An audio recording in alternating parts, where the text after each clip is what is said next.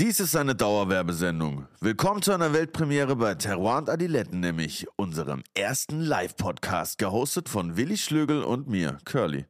Was soll ich sagen? Es war epic. Im Interview auf der Bühne im Prince Charles hatten wir Katrin Otte vom Weingut Mehling und Jonas Seckinger. Beide Teil der Jungpfalz, also der besten 20 Jungwinzer der Pfalz, die diesen Podcast hier auch unterstützen. Danke. Später kam dann noch die Pfälzer Weinkönigin Sophia dazu. Es gab ein sehr spezielles Blind Tasting mit Freiwilligen, naja, eher Unfreiwilligen aus dem Publikum und überhaupt, es wurde ziemlich wild. Das kann ich bezeugen. Wie wild? Hört ihr gleich selber. Lasst uns gerne einen Kommentar auf Insta da und abonniert natürlich auch den Podcast überall da, wo es Podcasts gibt. Checkt auch den Podcast Foodie und Brudi jeden Dienstag. Wir haben tolle Leute aus der Gastroszene zu Gast. Apropos Gastroszene. Hier fehlt der Mann, dessen Weinbar gerade zur Weinbar des Jahres gewählt wurde. Hier kommt Willi.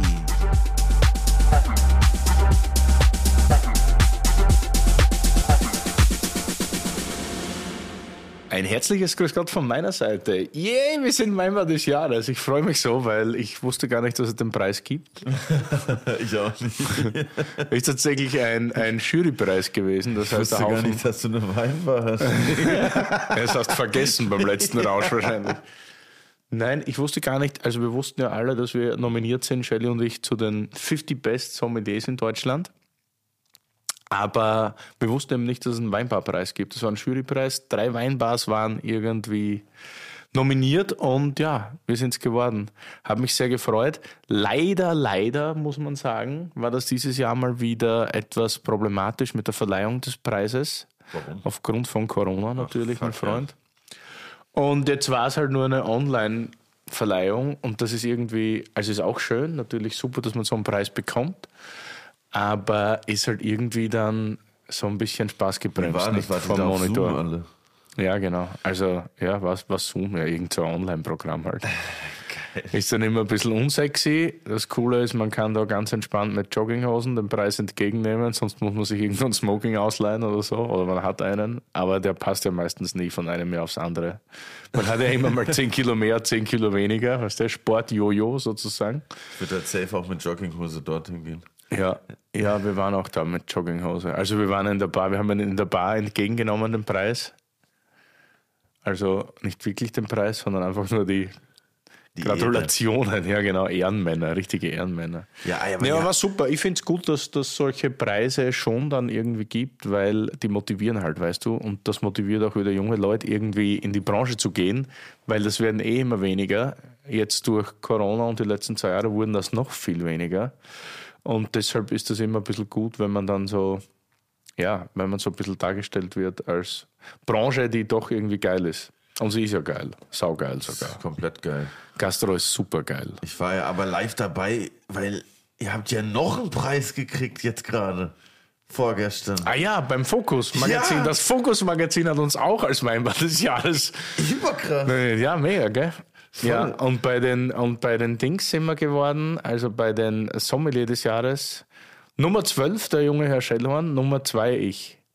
Ja, beste. Zwei sind wir erster Verlierer, aber weil ich alter Gentleman bin. Als Österreicher verstehst, muss man dann natürlich den ersten Platz räumen für den ostdeutschen Kollegen Jens Bizonka in der Weinzentrale. Herzliche Gratulation auf diesem Weg. Shoutout. Gewinner der Herzen. Shoutout. Willi Schlögel auf jeden Fall. Du, aber Dicky, jetzt äh, war ja hier alles irgendwie immer online.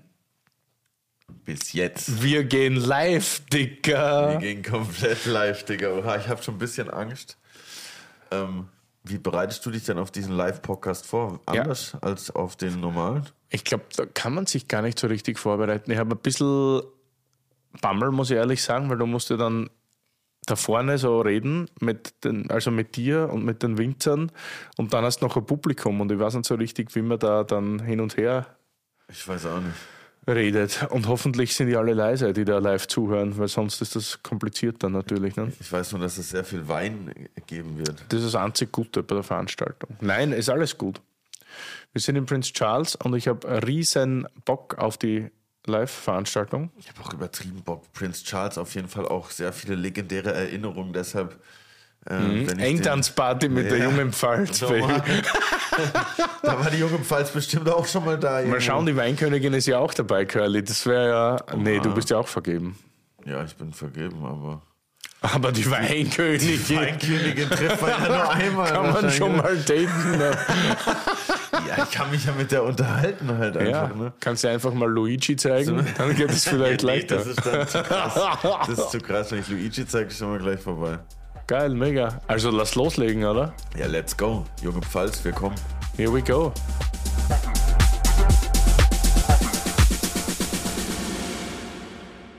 Hallo. Ziemlich geil. Ja, schön, dass ihr alle da seid und dass ihr euch das heute live antut. Danke an die junge Pfalz, dass ihr da seid. Äh, erste Frage, wo wart ihr gestern feiern und warum waren wir nicht eingeladen? Ähm, lange Geschichte. Ich danke dir. Ähm, wir sind gestern noch ein bisschen gehoppt, ne? Äh, kann ich sagen. Wir waren in, in Kupfersweinstuben und ich weiß es nicht. Du hast sehr gefehlt. Du hattest die Runde sehr bereichert. Wir sind danach noch kurz ins Hotspot und ähm, ein bisschen Currywurst essen gegangen und es war wunderschön, aber der Abend hätte noch mehr gefunkelt, wenn du mit dabei gewesen wärst. Ja, ja, ja, ja. Mhm. Das Gleiche. ich wollte eh in die Kupfersweinstuben, aber im Internet stand, da ist geschlossen. Da kam sonst keiner rein. Was? Ah, wirklich, da war zu. So, tust du was mit aus Deidesheim? Du kommst aus Deidesheim. Deidesheim, glaube ich, kennt jeder hier drin. Äh, was sagst du zum Wein? Ähm, ja, lässt sich trinken, oder? Also das war so ein bisschen das Ziel. Ähm, wir haben jetzt, äh, ähm, also erstmal von ähm, mir, vom Weingut Mehling, ähm, aus Deidesheim ein Ortswein. Äh, Deidesheimer Riesling, schimpft sich Ortswein, ist aber tatsächlich ähm, 100% Deidesheimer Herrgottsacker. Also eigentlich eine erste Lage. Ähm, wir haben bei uns im Weingut ähm, gute 90% Riesling und haben das Glück, dass wir viele verschiedene Einzellagen haben und uns deswegen diesen Luxus erlauben können. Und ich äh, finde Ortswein einfach immer eine coole Sache, weil gerade bei super vielen Betrieben hast du äh, bei Ortswein irgendwie eine kühle, äh, eine coole Cuvée aus verschiedenen ersten Lagen und hast meistens eigentlich echt einen richtig hochwertigen Wein zum guten Preis eigentlich immer in der Flasche. Ähm, ist Handlese, komplett spontan vergoren, hat einen spontanen BSA gemacht, war gute sechs Monate ähm, ungeschwefelt auf der Vollhefe, haben wir gefüllt. Moment, kurz, ich muss dich unterbrechen. Hat ja. einen spontanen was gemacht? Einen spontanen BSA. Nein, ja. das klingt geil, aber was heißt ja. Ein spontan ist immer gut, aber was ist BSA? Ähm, also BSA ist auch bekannt als malolaktische Gärung. Das heißt, du hast beim Wein ja zig verschiedene Säuren. Hauptsäuren sind so Weinsäure, Äpfelsäure. Und beim BSA passiert es halt eben, dass diese spitz schmeckende Äpfelsäure in weich schmeckende Milchsäure umgewandelt wird. Das macht es meistens so ein bisschen smoother, ein bisschen cremiger. Und ich wollte halt eben auch zeigen, dass Riesling halt nicht immer hart und äh, straff, äh, also straff schon, aber halt nicht so eckig, pieksig ähm, sein muss, sondern dass es halt durchaus was Smoothes sein kann. Find, ja, kann ich approven auf jeden Fall. Dankeschön. Ist sehr smooth, finde ja. ich. Wie tagt's euch? Ihr dürft jetzt nichts Falsches sagen. Nichts, na, mir schmeckt das sehr gut. Ich finde es halt super, dass so bei der jungen Pfalz so klassische Vertreter gibt, so wie ich dich eher so unter den klassischen Riesling-Vertretern sehe, aber auch halt so viel wildes, ungestümes Neues, so ein bisschen, also auch freieres. Und ich meine, ich finde das irgendwie super in der Pfalz, weil ihr seid jetzt so ein junges Konglomerat an lustig denkenden Menschen, die gern trinken und noch besser Wein machen. Weil in anderen Weinbauregionen wird immer so geworben mit den, mit so 75-jährigen Anzugtypen, die immer mit den Händen verschränkt dastehen und dann von einem Plakat lachen. Und hier passiert halt, es passiert in der Pfalz gerade wahnsinnig viel. Und es ist egal, ob es jetzt äh, mittelhart ist, also um Deidesheim oder wenn man runtergeht in die Südpfalz. Es gibt halt wahnsinnig viel junges Potenzial und mir kommt vor, ihr habt schon so wie beim Radfahren, beim Start Tour de France die Ellbogen draußen ohne Ende, aber irgendwie sind so ein bisschen freundlichere Ellbogen als sonst irgendwo. Also mir kommt vor, bei euch ist der Zusammenhalt sehr groß, der Austausch ist super, egal welche Stilistik man jetzt einschlägt, man unterstützt einander und das ist irgendwie schön zu beobachten von außen. Voll. Ich gucke gerade auf die Broschüre und es sieht auf jeden Fall aus wie so ein sehr freundliches Gangfoto irgendwie. das ist auf jeden Fall chillig. Aber ihr müsst mir das nochmal kurz erklären. Die junge Pfalz, das heißt, es sind die 20 besten Jungwinzer aus der Pfalz und Wie, wie kommt man da rein? Muss ich, wenn ich jetzt sage, okay, ich bin junger Winzer und ich bewerbe mich da jetzt, ich schicke jetzt meinen Wein zum jungen Pfalz-Boss und der sagt dann, Du, du nicht. du nicht. Ja, ja wahrscheinlich sorry, würde er das sorry. sagen. Gemogen, gemessen, finde ich gut genug gefunden. Nee, ähm, ja, so ähnlich läuft es ab. Also ich bin das erste Mal und das letzte Mal dabei, weil ich alt bin. Wie oft, wie oft darf man da dabei sein? Äh, ich glaube, wenn du früh genug anfängst, äh, bis du halt 35 bist. Kommt Also drauf an, wann du startest. Das heißt, du Volljährig bist dann, 18 bis 35 kann man. Ganz genau, du musst halt irgendwie eine verantwortliche Position haben. Ähm, das heißt, du musst äh, hauptverantwortlich für die Weine im Weinberg und im Keller sein. Also dein Name muss schon draufstehen. Ähm, und dann kannst du, ähm, ich sag mal, Weine aus äh, vier verschiedenen Kategorien einschicken. Und das Coole ist, es wird halt jetzt nicht nur, wie du vorhin gesagt hast, hier von so alten Männern verkostet, sondern äh, es sind wirklich Willi halt, gesagt. Achso, ja. ähm, sondern da sind halt wirklich gute Leute mit dabei. Beispielsweise die Steff Döring verkostet mit, äh, der Maxi Wilms, ähm, also Sommeliers wirklich äh, deutschlandweit ähm, gefragt und renommiert. Und äh, die sagen dann halt, okay, cool, wenn die Range stimmt, werden die 20 Besten rausgesucht. Aber das ist jetzt nicht irgendwie mit Erstplatzierter, Zweitplatzierter, weil das finde ich eigentlich totaler Quatsch und ich finde es gut, dass es so nicht gemacht wird, sondern es geht auf äh, das Gesamtkonzept, auf die Gesamtkollektion. Oder Jonas, willst du da irgendwie noch was Du erläutern? bist komplett richtig. und dann ist man ein Jahr sozusagen Mitglied der jungen Pfalz und dann muss man wieder sich Ganz neu genau. beweisen. Sozusagen. Ganz genau, und dann startest du wieder bei Null. So ist es. Klingt sehr hart, aber korrekt. Hart, aber fair. Hart, aber fair. Du bist schon wieder leer, Dicky. Ja, ich trinke mal das andere hier einfach. Ja, ich finde es auch schade, äh, weil wir das Thema schon vorher gehabt haben, äh, das Thema Doppelglas. Ich liebe das. Wir haben es heute nicht geschafft, Doppelgläser an den Start zu bringen. Ich weiß bis jetzt nicht warum. Ist es bei euch jetzt verböhnt? Also, ich weiß nicht so, ich kenne die Pfalz. Wir können auch heute so wirklich drüber reden, mal traditionelle Pfalz, Helmut Kohl, Saumagen, Deidesheimer Hof und weiß ich nicht, die drei Bs, Bürglin, Bull, Wassermann gegen das, was jetzt gerade passiert. So, das wäre ja wirklich mal ein interessantes Thema. Gehören die Dubegläser nicht mehr dazu? Ich meine, ihr trinkt so gern. Ja, auf jeden Fall. Ich glaube, hier in Berlin geht man in die Disco und trinkt Wodka Lemon. Äh, bei uns in der Pfalz geht man aufs Weihfest und trinkt aus dem Doppelglas Riesling-Schale. Ja. Das wäre auch eine Frage gewesen, so meine Main-Frage. Warum trinkt ihr so viel Schorle? Weil es geht. Das ist geil. Und als Gute. Ja, isotonisches Erfrischungsgetränk. Also gibt einfach, ja dass man länger, dass man länger trinken kann. Dass du, sozusagen. genau, dass du länger kannst, ja. Das ist ja. ziemlich schlau.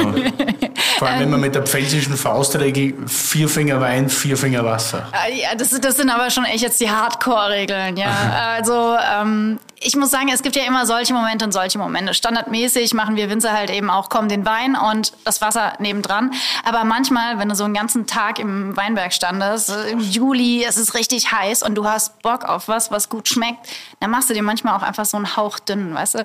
Also gerade so, so ein Piffwein und einen Rest mit Wasser aufgießen, weil du hast den Geschmack, du merkst, hey, okay, du hast einen coolen, du hast einen coolen Grundwein, aber es zieht halt einfach und du kannst einfach auch mal einen Schluck mehr trinken, ähm, ohne dass du es äh, gleich merkst. Aber ja, Ein sehr variables Getränk in dem Fall. absolut. Bitte keine Fertigpackmischung. Immer dem Wetter und der Kondition angepasst. Aber es ist jetzt bei euch nicht so irgendwie eine große Diskrepanz zwischen der Generations, zwischen dem Generationswechsel. So. Also bei euch ist das schon eher so sehr harmonisch, oder? Äh, durch. Komm, ich würde lügen, wenn ich sage, alles ist immer harmonisch. Das stimmt ja nicht. Also äh, jeder, der weiß, dass er irgendwie, keine Ahnung, in die Metzgerei seiner Eltern einsteigen muss, Family Business ist immer super anstrengend. Ähm, aber im Großen und Ganzen läuft. Also ich kann jetzt nur aus meiner Erfahrung sagen, meine Eltern waren schon immer, also wir machen halt komplett alles biologisch. Ähm, meine Eltern waren schon immer auf dem Trip, dass sie gesagt haben, hopp komm, Wein ist ein Naturprodukt, ähm, musst du nicht mit der Chemiekeule draufhauen. Und ähm, als ich dann eingestiegen bin, haben wir halt eben auch direkt ähm, auf biozertifiziert halt äh, umgestellt. Und ich musste den Betrieb nicht um 180 Grad drehen. Das ist schon mal gut. Also ich meine, wir haben super, super viel geändert, aber meine Eltern haben mir da eigentlich kaum Steine in den Weg gelegt, weil sie gesagt haben, mach mal, tu mal. Und das ist eigentlich schon echt gut. Wie viel Hektar habt ihr im Eigenertrag? Ähm, wir waren die ganze Zeit bei 10 und sind jetzt in der glücklichen Situation, dass wir seit diesem Herbst auf äh, 12,5 gekommen sind. Das sind alles haben echt äh, schwierig und deswegen bin ich ja sehr glücklich. Also für Pfälzer Verhältnisse immer noch sehr klein, äh, für uns äh, genug. Und wie viel davon große Lagen oder erste Lagen? Erste und große Lagen? Ah, warte mal, jetzt muss ich kurz rüber. weil- Was, neun? Neun Hektar? Wer sagt da ein? Was? Äh, das ist Christoph, das ist mein Freund, mit dem mache ich das. Das mal irgendwie zusammen. Ähm, was?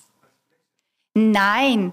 Wie viel, ähm, wie viel Prozent äh, von unseren Weinbergen große und erste Lagen sind? Also wir sind da schon ziemlich verwöhnt. 90. Wir haben keine. Ah, ist doch scheißegal. Ja, scheißegal. Ja, ja, wir haben 90, 90 Prozent große und erste Lagen. Ähm, ja, nee, aber das Coole ist, wir haben wirklich Weinberge in äh, Forst, in Königsbach, in Deidesheim und haben halt wirklich schöne Lagen, die wir gerne alle Single ausbauen, weil jedes Terroir halt so ähm, einzigartig ist. Wir haben ähm, Forster Ungeheuer, Forster Musenhang, Deidesheimer Kalkofen, Paradiesgarten, Mäushöhle, Leinhöhle, Kieselberg, Herrgottsacker äh, und Königsbacher Ölberg und Rupertsberger Reiterpfad. Und das ist schon geil. Also wir sind klein, aber äh, haben schöne Ecken. Das klingt aber sehr, äh, sehr verteilt auf jeden Fall auf sehr viele kleine Lagen. Ja, genau. Paradiesgarten klingt auf jeden Fall ziemlich nice. Ja, habe ich dabei. Können wir nachher noch probieren, wenn du willst. I like it. Ja. Wenn wir, jetzt sehen, wenn wir Forst hernehmen, weil du ja gesagt hast, ihr habt da auch Lagen, das war ja immer so das, äh, wie soll ich sagen, das volle Hosendorf, also so das Dorf mit den meisten großen Lagen, voran das Kirchenstück, was ja am höchsten bewertet ist. Wenn man heutzutage viel Kirchenstück kostet oder sich das leistet, viel Kirchenstücke zu trinken, wie ich das ja schon öfter mal mache, dann merkt man, dass das ja dem heutigen Gaumen oder des Sommelier-Gaumens gar nicht mehr so entspricht, weil es ja meistens, es ist ja die wärmste Lage, deshalb wurde es ja damals am höchsten bewertet. Aber oft ist das halt so ein bisschen üppig, ein bisschen lätschert. Natürlich auch wegen der Global Warming Geschichte etc. Aber hat man das dann immer noch so gern oder hat man dann lieber einen Pechstein oder einen Jesuitengarten, der vielleicht eine Spur höher ist oder vielleicht ein bisschen mehr oben am Basaltboden oder Ja, ich denke, das ist so ein bisschen auch im persönlichen Gaumen überlassen. Ich persönlich ähm, präferiere immer mehr die Lagen, die so direkt unterhalb vom Pfälzerwald liegen. Also alles, was so ein bisschen kühler ist, wo du so ein bisschen längere Reifezeiten hast, was so ein bisschen karger ist, finde ich persönlich halt cooler. Aber ich denke, jedes hat so äh, seine Vorteile. Und äh, der Hype um Kirchenstück kommt uns Winzern in der Gegend allen zugute. Weil äh, die Preise, die dafür mittlerweile aufgerufen werden, das ist, um ehrlich zu sein, das ist cool für uns, weil wir einfach da auch ganz gut im Fahrwasser mitfahren können und dann endlich auch ähm, das Geld für die Weine kriegen, die sie wert sind. Weil es ist halt, muss man auch sagen, Pfalz ist ja riesig groß und du kriegst hier, also komplett in der, in der Pfalz von Norden bis Süden, richtig gute Weine für ganz, ganz kleines Geld, ähm, weil häufig noch nicht so das Selbstbewusstsein ist, die richtigen Preise aufzurufen. Und deswegen bin ich sehr froh um die ähm, großen Betriebe, die bei uns in der Gegend sind, weil das läuft halt echt Hand in Hand. Wenn man die Pfalz kritisch betrachtet, darf ich als Österreicher ja sagen, hat es zwischendurch ziemlich nach Wachau geschmeckt. Und nicht nach der Wachau, die ich gern trinke. Ich glaube, 2013 oder 2014 ist es wieder ein bisschen besser geworden, aber es gab, es gab ja in nicht so allzu langer Vergangenheit schon Jahrgänge, die unglaublich fett waren, immer so ein bisschen mit Restzucker geschwängert, vielleicht, wie böse Zungen behaupten, auch mal eingestellt mit einer Bärenauslese, wie man das so schön sagt. Äh, wie, wie kam das? Warum war das so? Und warum ist es jetzt wieder komplett anders? Und warum erklärt da jeder Winzer, der 2008 noch Botrytis geschmeckt hat und dick, dass das alles ein Schaß ist und dass jetzt, so wie es jetzt schmecken, die Weine mit 11,5 Volumensprozent oder 12 Prozent, wieder viel besser ist? Ja, ich glaube, äh, es war Zeit, wo sich die Region auch sehr viel ausprobiert hat. Ich meine, so, das war ja noch eher in der Anfangszeit von auch deiner ganze große Gewächse und so. Also es war auch vor meinem Schaffe, muss ich sagen. Ähm, aber ja, ich, ich meine, damals gilt, galt auch immer die Meinung, so immer süßer, immer äh, länger hängen lassen, äh, immer größere Reife, genau was du gesagt hast mit, mit dem Vergleich zu der Wachau, was eigentlich schon sehr stimmt. Ähm, das, das hat man da auch zelebriert. Und ähm, ja, ich, ich glaube oder ich meine, es ist jetzt ja auch wieder ein gutes Stück zurück oder geerdeter geworden oder man hat sich ein bisschen mehr auf die Traditionen so ein bisschen fokussiert. Und ähm, ja, ich, ich denke, das ist von jeder Region auch, wo, wo sich dann immer auch selbst so ein bisschen äh, ausprobiert oder ein bisschen, bisschen wandelt. Und äh, ich glaube, wir sind jetzt wieder mehr auf dem äh, richtigen Weg, denke ich. Als ganze Region natürlich. Ja, richtig ist immer geil. Ne? Also man weiß ja nicht, was dann der richtige Weg ist, aber man ist jetzt natürlich ja auf den Sommelier-Weg oder auf den eher schlankeren Weg sozusagen. Äh, du machst mehr Naturwein?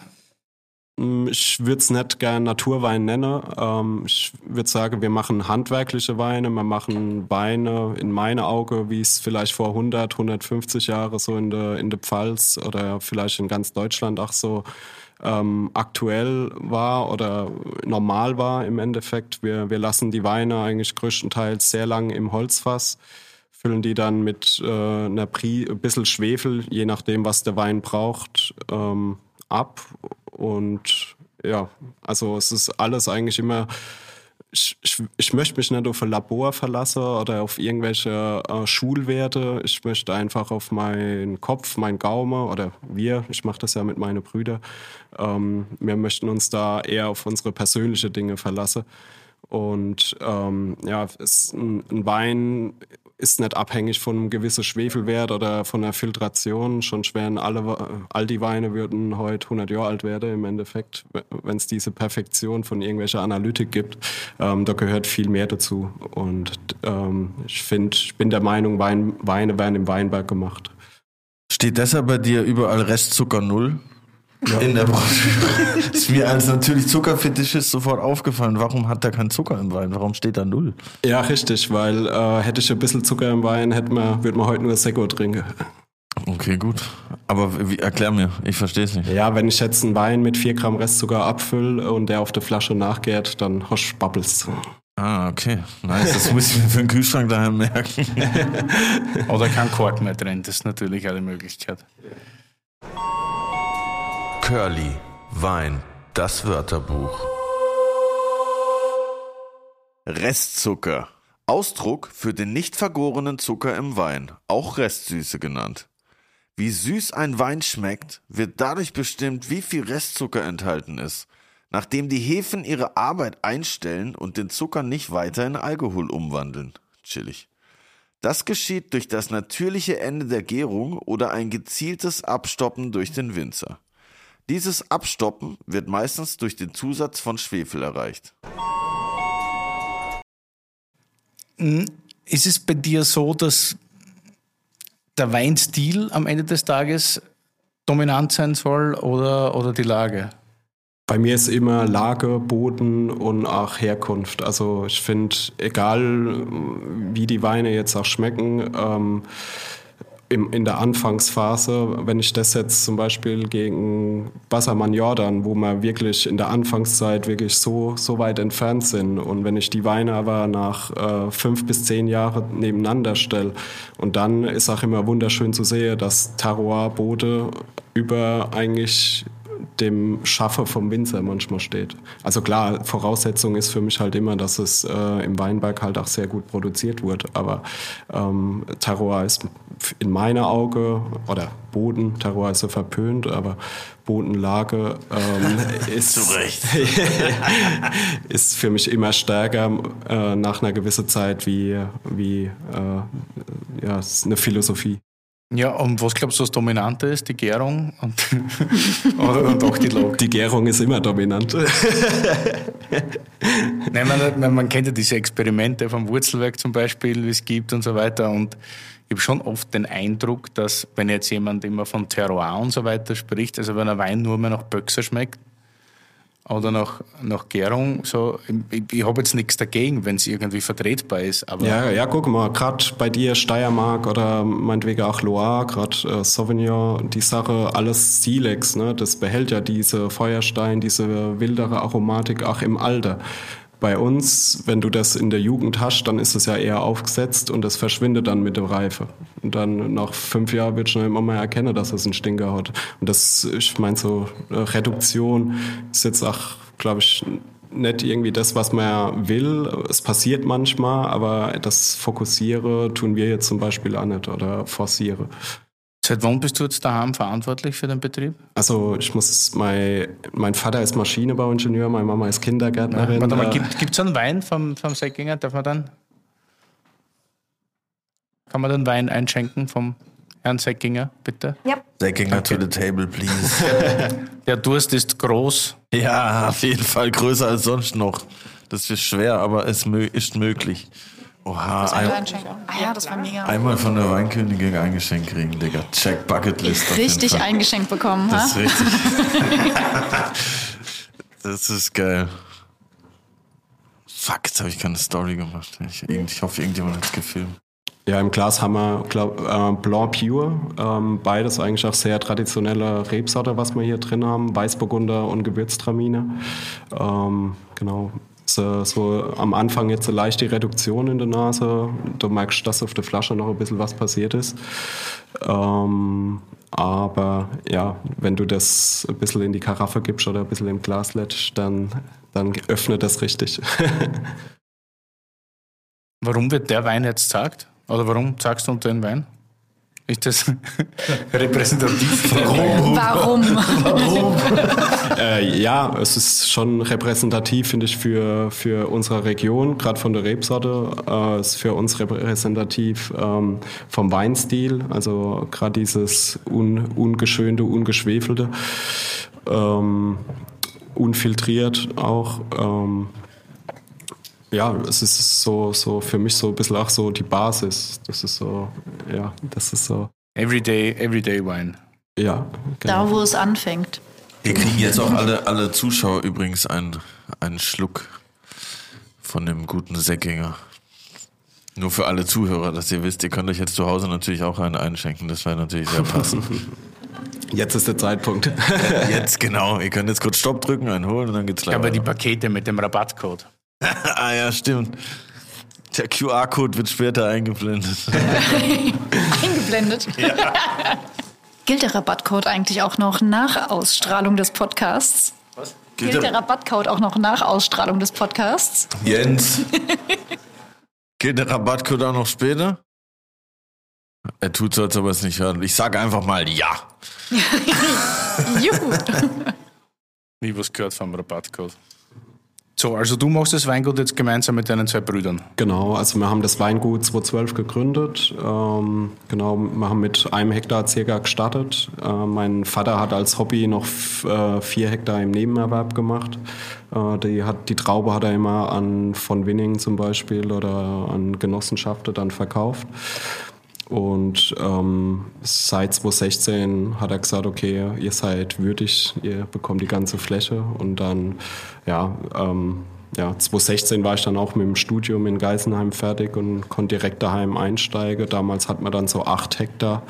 Jetzt sind wir zwischen 2016 und heute sind wir so ja, auf 25 Hektar gewachsen. Und wie kann ich mir das 2012 hast du gesagt, habt ihr das gegründet?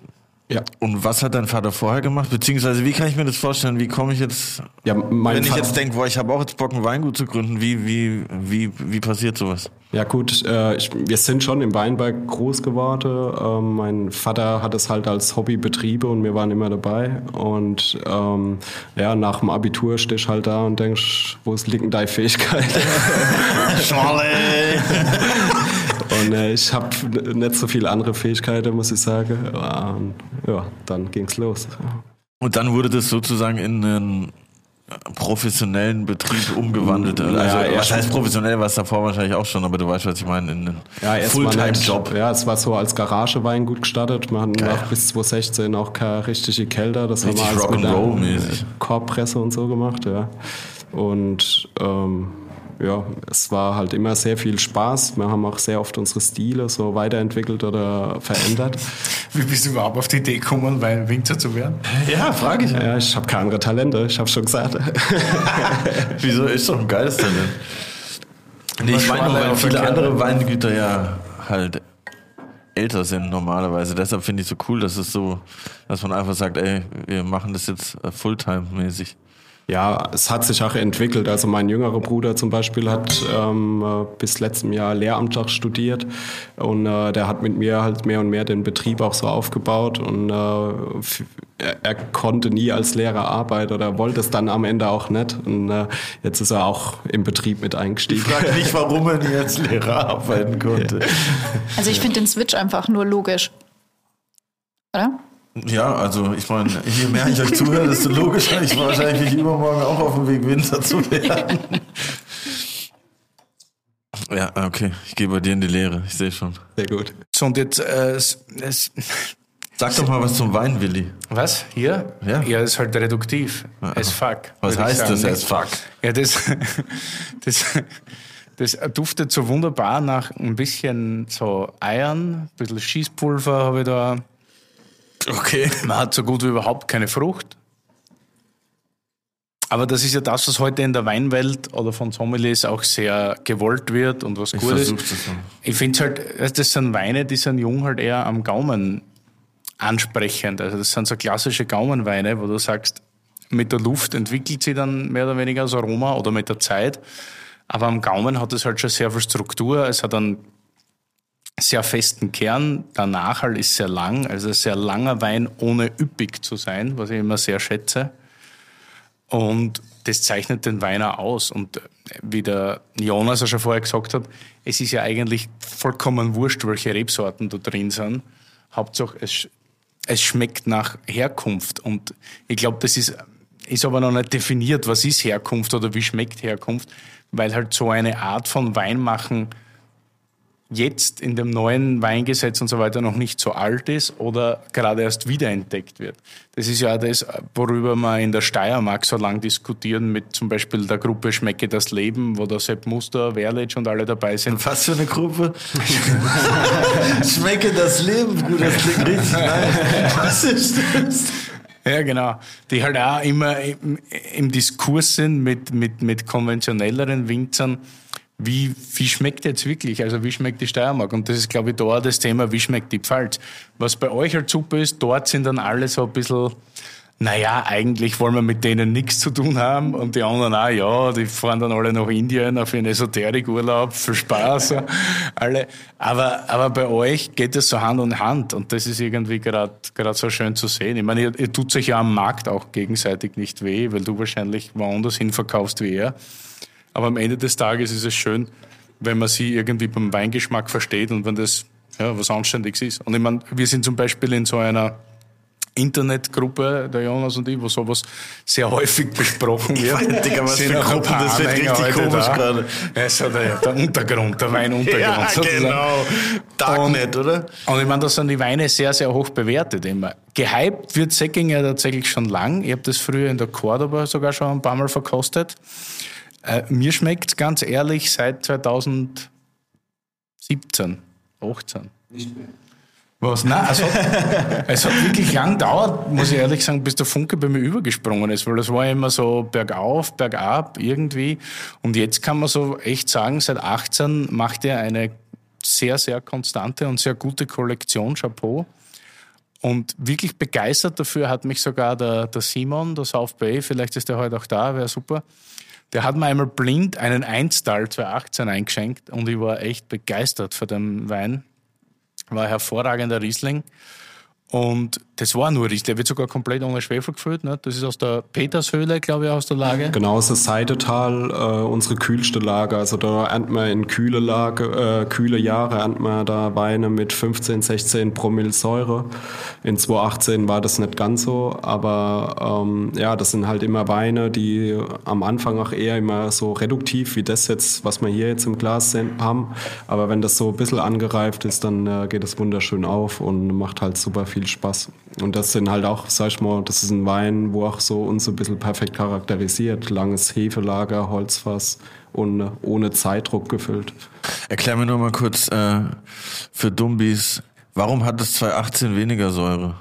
Ja, weil 2018 das Dürrejahr war schlechthin. Also ähm, Weniger Wasser, weniger Säure. Genau, ja. ja. Okay. Also viel wärmer auch. Ne? Ich meine, die, die Lager haben schon oder profitieren vom Klimawandel, klar, aber ähm, es war auch selbst dort war das grauenhaft eigentlich auch zu sehen. Also 2018 war für mich so der schlimmste Jahrgang, wenn du da die, die Traube mal ausgesehen wie Rosine, irgendwie war die Luft raus. Ja. Wie ist in dem Jahrgang, wenn wir jetzt so ein bisschen klugscheißern über Jahrgänge, ist ja immer wichtig. Für die, die manchmal auf Weinverkostungen gehen hier im Publikum, ist immer super, wenn man über den einen oder anderen Jahrgang richtig herlästern kann oder wenn man was davon weiß. Wie schaut's dieses Jahr aus? 21? Jahrhundertjahrgang. Jahrtausend. Wir sind in Deutschland nicht in Bordeaux, bitte. Ähm, nee, also äh, das Jahr hat uns ähm, glaube ich, äh, gerade partiell die Winzer extrem gefördert, weil es war äh, gefordert, weil es war echt ähm, extrem. Also ich muss sagen, ich kann jetzt nur für die Ecke von Jonas und mir sprechen. Wir sind echt mit einem blauen Auge davon gekommen. Ähm, es war halt eben so, wie Jonas gerade eben eigentlich auch schon gesagt hat, 18 war ein scheiß trockenes Jahr, 19 war es trocken, 20 war es trocken. Es war super wichtig, dass wir wieder Niederschlag, also dass wir wieder Regen bekommen. Haben wir auch bekommen, aber halt eben so richtig ordentlich. Ähm, und das war einfach too much und das hat uns halt gerade mit Mehltau, also so Pilzkrankheit, ähm, extrem gefordert. Ähm, und das wird halt echt ein Jahrgang, wo du sagen kannst, da wird sich so ein bisschen die Spreu vom Weizen trennen. Also du wirst halt merken, wer echt intensiv ähm, gearbeitet hat, wer draußen war, wer super viel selektioniert hat. Ähm, ich kann jetzt, wenn ich für uns spreche, kann ich eigentlich sagen, gerade bei den Rieslingen finde ich es ziemlich geil und ich glaube, es wird halt mal wieder ein Jahrgang mit äh, extrem viel Lagerpotenzial zumindest bei den Rieslingen. Ähm, dadurch, wenn du hohe Lagen hattest, also ich weiß nicht, Jonas, wie du es siehst, Jonas und ich haben ja auch viele Parzellen in mehr oder weniger direkter Nachbarschaft, das werden immer mehr. Ähm, aber Das ich sind voll die Homies, also voll die Anbau-Homies. ich, ja, nicht nur Anbau-Homies, wir sind auch Kühlschrank-Homies. Wir haben immer, immer Flasche vom anderen im Kühlschrank. Ja, Das ist geil. Darauf Cheers, würde ich sagen. ja. Ja, cheers. Prost. Schmeckt euch das? Das hätte ich auch gesagt. Richtig, richtige Antwort. Und das heißt jetzt, wenn äh, zum Beispiel Mehltau äh, in den Reben am Start ist, dann muss man mehr beschneiden, muss man mehr rausfahren, muss man mehr. Genau, alles, was scheiße aussieht, äh, schneidest du raus. Also alles, was du, wir machen es einfach, wenn ich es meinen, äh, meinen Leuten erkläre, wenn wir zusammen im Wingert sind, dann bei der Weinlese, alles, was du nicht selber nicht essen möchtest, schneid's weg. Ähm, also es kommen wirklich nur 100% gesunde Trauben in Eimer, weil nur die kannst du halt eben auch gescheit spontan, also ohne Zusätze vergären lassen und nur dann kriegst du halt irgendwie auch den, den vollen Geschmack raus, weil wenn du ich sag's mal ganz derb, wenn du Dreck mit vergärst, hast du am Schluss Dreck mit dem Wein. Das schmeckst du und das geht halt gar nicht. Ja. Das klingt logisch. Ja. Und, wie viel, und wie viel, wie muss man sich das vorstellen? Wie viel Verlust macht man dann, wenn man, wenn man so Mehltau hat? 20 Prozent, 5? Du, es kommt ganz auf die Wetterlage an. Je mehr es regnet, je schwieriger es ist, je mehr Pilzdruck du hast. Du kannst halt eben entsprechend halt eben auch vorgreifen im Weinberg, indem du halt eben super viel von Hand draußen bist, ähm, Blätter aus der Laubwand entfernst, einfach damit ein Wind kommt, äh, damit es schneller abtrocknen kann, damit die Sonne es schneller abtrocknet, ohne dass Sonnenbrand kriegt und den ganzen Blabla. Also du musst halt wahnsinnig viel ähm, Input im Vorfeld bringen und halt immer ähm, das Auge aufs Wetter haben. Und dann kriegst du zwar durchaus bis zu 50 Prozent weniger Ertrag, aber dafür halt dann geiles Zeug. Und das hat 2021 gut geklappt, meint ihr? Ja, es war ein Arsch voll Arbeit, ähm, aber ich muss sagen, mit dem, was ich im Keller habe, also ist jetzt immer noch einiges am Gern, aber ich habe ein ganz gutes Gefühl dabei und vor allem hat es mal wieder äh, richtig Spannung, es hat mal wieder richtig coole Säurestruktur und ähm, ich könnte mir vorstellen, dass es halt eben Zeug ist, das auch in ein paar Jahren richtig gut bockt. Dann hoffe ich, dass ich noch Jetzt ist es so die junge. Pfalz bis maximal 35. Ich bin ja jetzt auch da, also ich würde gerade noch mit reinrutschen, Lol. auch wenn man es nicht glaubt. die meisten aus, aus der Generation haben ja eher das Problem, immer damit zu kämpfen, Trauben den Schub, den Zuckerschub zu entziehen. Ne, Jetzt war in dem Jahr so gut wie keine Sonne oder wenig Sonne, immer sau viel Niederschlag und so weiter. Ich kann mich auch noch auf Zeiten erinnern, vor 2003, wo ich Gott sei Dank schon Wein getrunken habe, da war genau das Gegenteil. Also da hat man gewartet, da hat man Reife gebraucht wieder. Ist das jetzt irgendwie so challenging in die gegengesetzte Richtung, sodass die jungen Leute gar nicht mehr so richtig wissen, wie man in einem normalen Jahr arbeitet, weil jeder eh nur Hitzejahrgänge mehr gewöhnt ist. Weil ich meine, seit 2003 gibt es vielleicht 2010, was kühler war.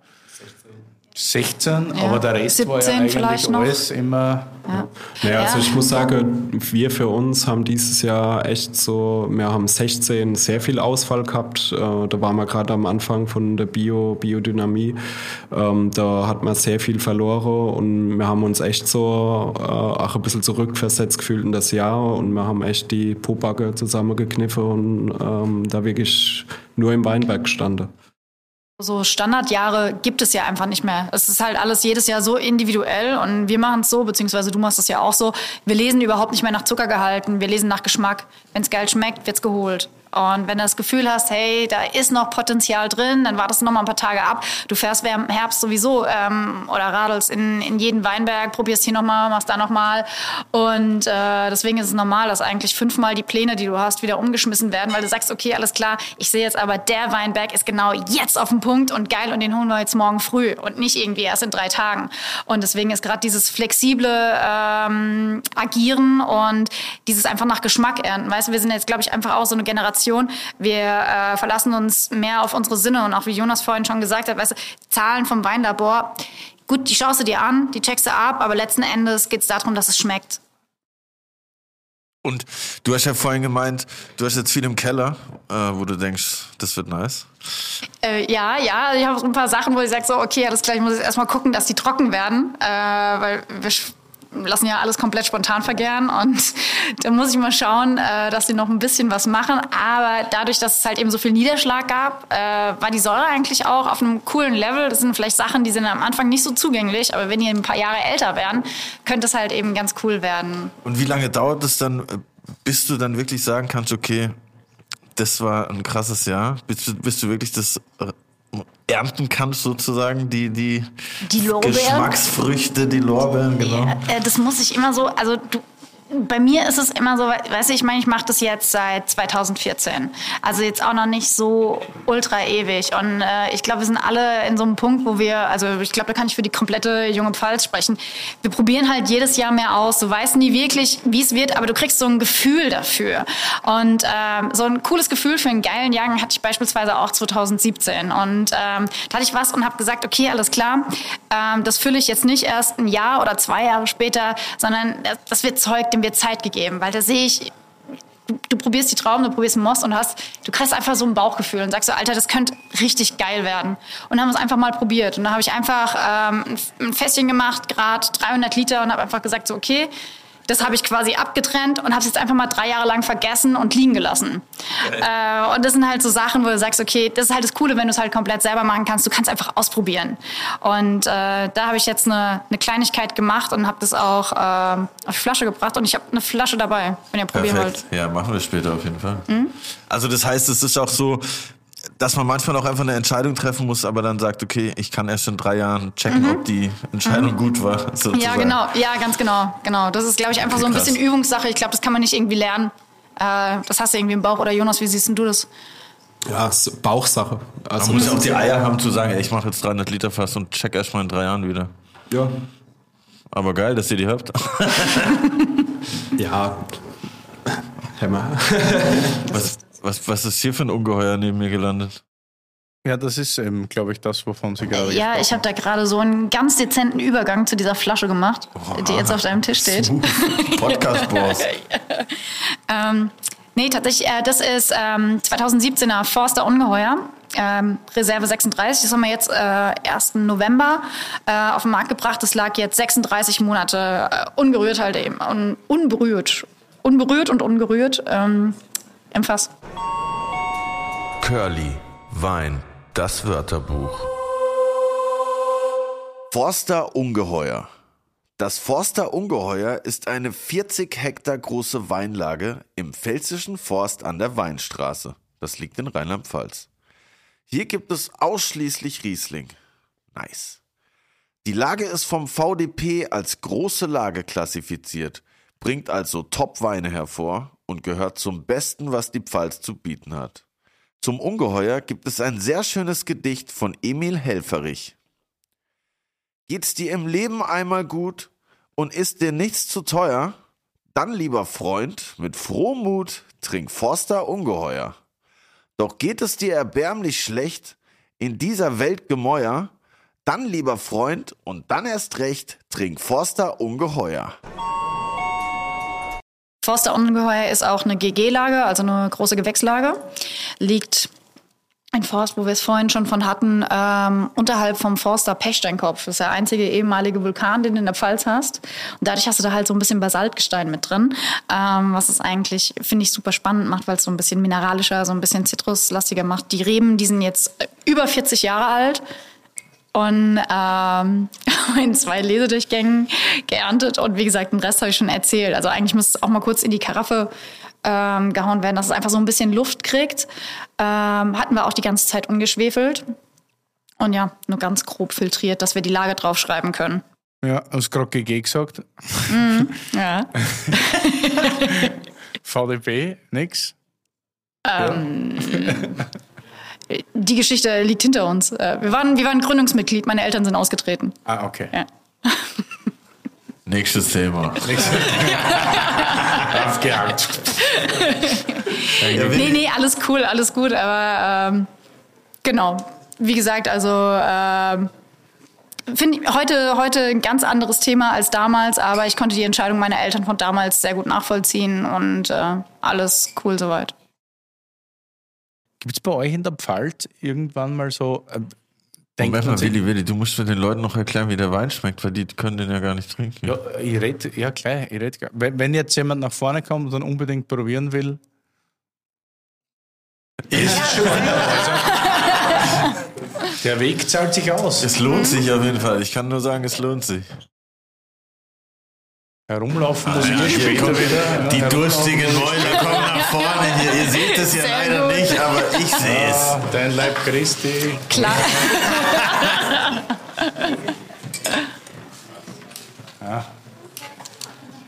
Schlögel, Wirt und Beichtfahrer. Taugt Heute? Namen halt.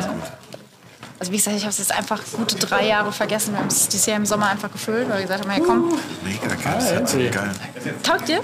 geilen Dankeschön. Nach, Nachgeschmack, der irgendwie so ein bisschen. Weiß- Wir haben noch nicht, das ist- 25 Gläser, gehen bisschen mindestens raus aus einer Flasche. Gell? Ja. einen Ja, geübten Arm. Nachgeschmack, aber der hat nie Holz gesehen. Das ist krass. Und das sagen super viele, dass unsere Weine nach Holz schmecken, aber die haben Was kein ist das jetzt eigentlich so bei euch Pfälzer, dass ihr wahnsinnig froh seid, Pfälzer zu sein? Weil ich bin so Steirer und erkläre auch oft Leuten, weil, weil die meisten nicht wissen, dass ich Steirer bin, weil manchmal glauben auch Leute, ich bin Burgenländer. So, was denn, wenn ich Blaufränkisch trinke, bin ich immer Burgenländer, wenn ich lieber Weiß trinke, bin ich lieber Steirer. Wie ist das so als Pfälzer? Wünscht man sich da manchmal einen Riesling auf, auf Schieferboden zu machen oder ein bisschen Schiefer zu haben? Weil eigentlich seid ihr ja eh so die vielschichtigste Region, die es gibt. Also jetzt, ich meine jetzt nicht die Qualität, aber naja, ihr habt ja alles. Nicht? Wenn Sie da in Forst, Basalt, Kalkboden, Buntsandstein weiter unten, dann gibt's generell verschiedene Kalkinseln, die wieder verschieden schmecken. Dann habt ihr, weiß ich nicht wie viel Prozent Riesling, aber das ist die Hauptrebsorten. Dann gibt's in der Südpfalz wahnsinnig viele interessante Burgunder, Spätburgunder. Äh, ja, also ihr habt ja eigentlich eh alles, was das Trinkerherz begehrt, so, aber hat man manchmal irgendwie Lust, dass man sagt, man hat hier und da mal ein, ein Zeitprojekt und welches wäre das in eurem Fall? Also wo- worauf hättet ihr mal richtig Lust, wenn ihr mal tippen könntet? Wahrscheinlich wäre es kein österreichischer Riesling. Wenn Sie random ein Weinbaugebiet raussuchen Ja, ja, können. klar. Mich interessiert das immer, was so ein Winzer will, weil du wirst ja irgendwie reingesteckt in dein Korsett. Du hast Genau. dann das zur Verfügung, was du hast. Es wird jetzt wahrscheinlich nichts bringen, irgendwas zu roden und irgendwas Neues anzusetzen. Deswegen, wo, wo Das ist, boah, das ist eine super schwierige Frage. Also Ich muss sagen, ähm, ich habe generell auch, also unser Kühlschrank ist grundsätzlich sowieso immer gut gefüllt, aber ich habe eigentlich auch immer was von der Mosel da liegen. Ähm, Ja, beste. ja. Nee, ich weiß, ich äh, schlag da jetzt wieder in so eine, in so eine Kerbe rein, aber ey, so ein schöner Mosel-Kabi ist halt eigentlich echt cool. Was sagt sie? sie, sie, sie ich habe sie nicht vorher gebrieft, ne? aber ich sehe das ähnlich, kann ich jetzt schon sagen. Ähm, ja, es gibt einfach, es gibt so viele ähm, Weinbauregionen, die, die so einzigartig sind, wo du sagst, das ist richtig cool. Äh, das kannst du nicht adaptieren, das willst du auch gar nicht adaptieren, weil äh, dafür stehen wir nicht. Aber äh, oder wenn du irgendwie was was Cooles von der von der Nahe hast oder sowas. Ich habe beispielsweise mit dem Johannes Busch vom Clemens Busch habe ich äh, hab ich zusammen studiert.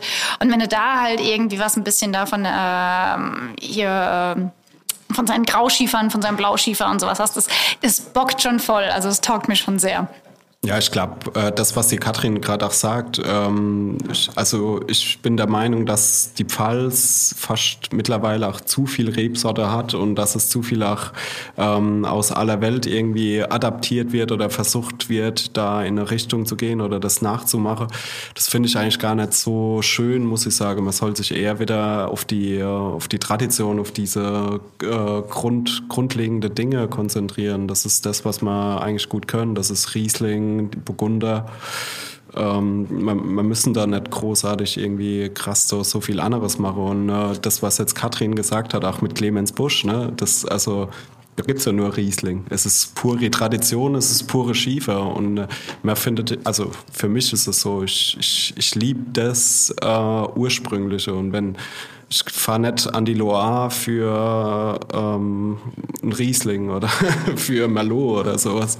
Da, da will ich Cabernet Franc und Sauvignon und, oder Chenin vielleicht. Aber genauso ist es, denke ich, auch in der Pfalz, dass man wieder auch ein bisschen mehr auf die, die Grundidee und auf, äh, auf die Profilstärke setzen muss. Und ähm, ja, das beste Beispiel ist hier bei uns an der Mittelhart. Da äh, hast du, findest du bis 70 Jahre alte Rieslingstöcke. Ähm, ja, da gibt's keine Pinot Noir Tradition oder jetzt äh, auch Ultra äh, Chardonnay oder sonst irgendwas. Und ähm, man soll sich wirklich auf die, auf die Grunddinge wieder konzentrieren. Allerdings als Besucher muss ich sagen, ist ja das auch wieder genau das Schöne. Also wenn ich jetzt so an Curly denke, wenn der Was? sich da auf die Weinstraße begibt mit seinem Roller und mit seinem Hund Luigi. Beim E-Roller, meinst du? Ja, genau. Und da durch die Gegend fährt und so von Straußwirtschaft zu Straußwirtschaft. Ich meine, deshalb ist ja das bei euch ein bisschen das Problem, was du gesagt hast, dass jeder alles hat, weil halt jeder irgendwie alles anbieten wollte. Ne? Das Problem gab es ja bei uns zu Hause in Österreich auch. Da, ja, die kleinsten Winzer haben Weinkarten für 70 verschiedenen Weinen irgendwie, was halt schwierig ist. Aber auf der anderen Seite muss ich auch sagen, ihr überliefert das auch. Da kann man jetzt wieder zurück zur Tradition. Ich meine, ihr seid mit Abstand, und das sage ich jetzt nicht, weil das heute eine bezahlte Folge ist, das gemütlichste Winzervolk in, der, in, in Deutschland. Als ich 2014 das erste Mal durchs deutsche Weinbaugebiet gefahren bin, habe ich gestartet im Rheingau, dann bin ich nachher in Hessen und dann dachte ich, fahre jetzt hoch in Norden oder was und denke, nein, ich fahre noch kurz in die Pfalz, so, das dauert eh sicher nicht lang.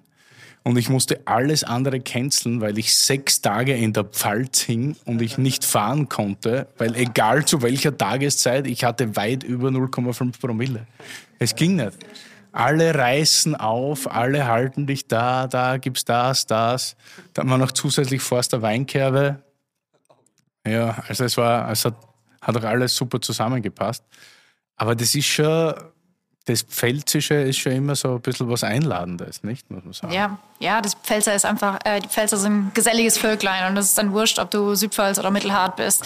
Ähm, wir haben einfach Bock, zusammenzusitzen, zusammen gut zu essen, zusammen gut zu trinken und das freut mich, wenn ja. das äh, so Zusätzlich habt ihr ja auch ein spezielles Klima. Ich meine, Cabernet Sauvignon wird jetzt nicht überall reif sage ich einmal. Nicht? Also mit dem Mediterranen, glaube ich, habt ihr die meisten Sonnenstunden, die meisten Sonnentage. Durchschnittlich. Kaiserstuhl. Noch mehr? Ein bisschen mehr, ja. Aber dann kommt schon Landau oder so. ja, die Südpfalz ist ja ziemlich stark, was die Sonnenstunden angeht. Ne? Das ist bei uns ich glaube nämlich, ja. Weniger. Und ich meine, es, ja. es wächst und gedeiht alles und das ist ja eigentlich gut. Gegen dein ursprüngliches Sortenprofil ist es ein bisschen widersprüchlich, aber eigentlich ist ja das nicht schlecht, wenn du deine Stärken herausfindest und wenn irgendwie alles geht. Ja, das ist ja das Schöne, die Vielfalt in der Pfalz. Ne? Ähm, du, du hast viele Betriebe, die sich auf was Bestimmtes konzentrieren. Es gibt viele Betriebe, die, die auch vieles anbieten. Ne? Man muss ja auch immer alles irgendwie respektieren, möge.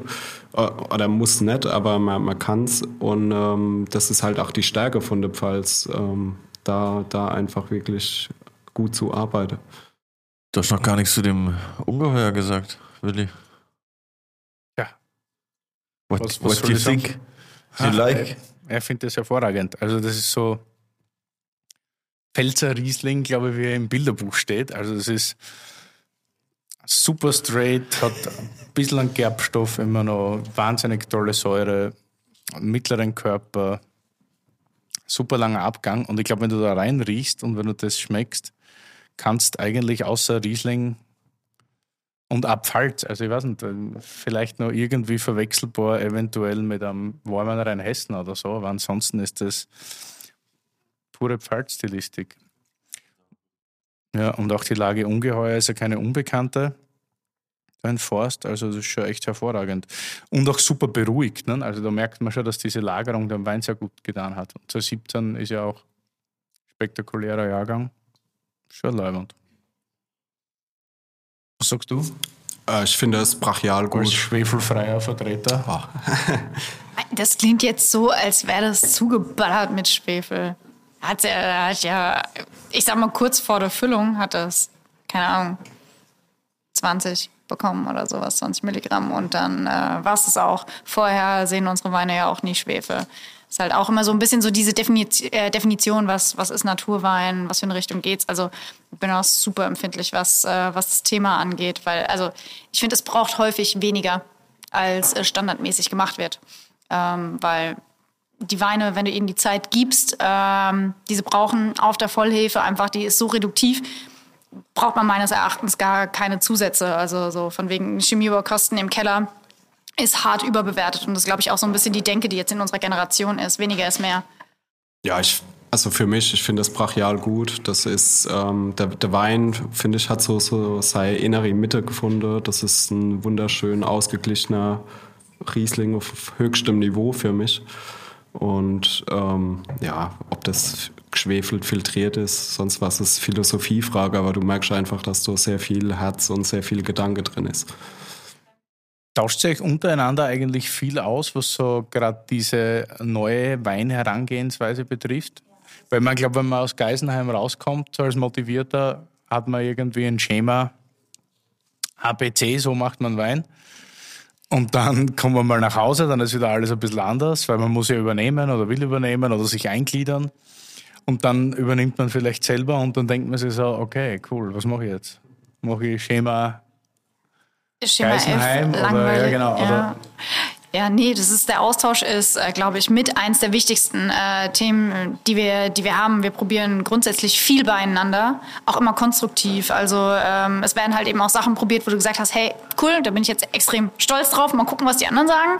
Oder genauso sind wir an einem Punkt, und ich glaube, das ist fast noch wichtiger, dass wir Sachen voneinander probieren oder eigene Sachen, wo wir selber kritisch sind, wo wir sagen, ja, shit, das ist jetzt vielleicht nicht so geworden, wie ich es mir vorgestellt habe. Ähm, was hältst du davon? Was meinst du?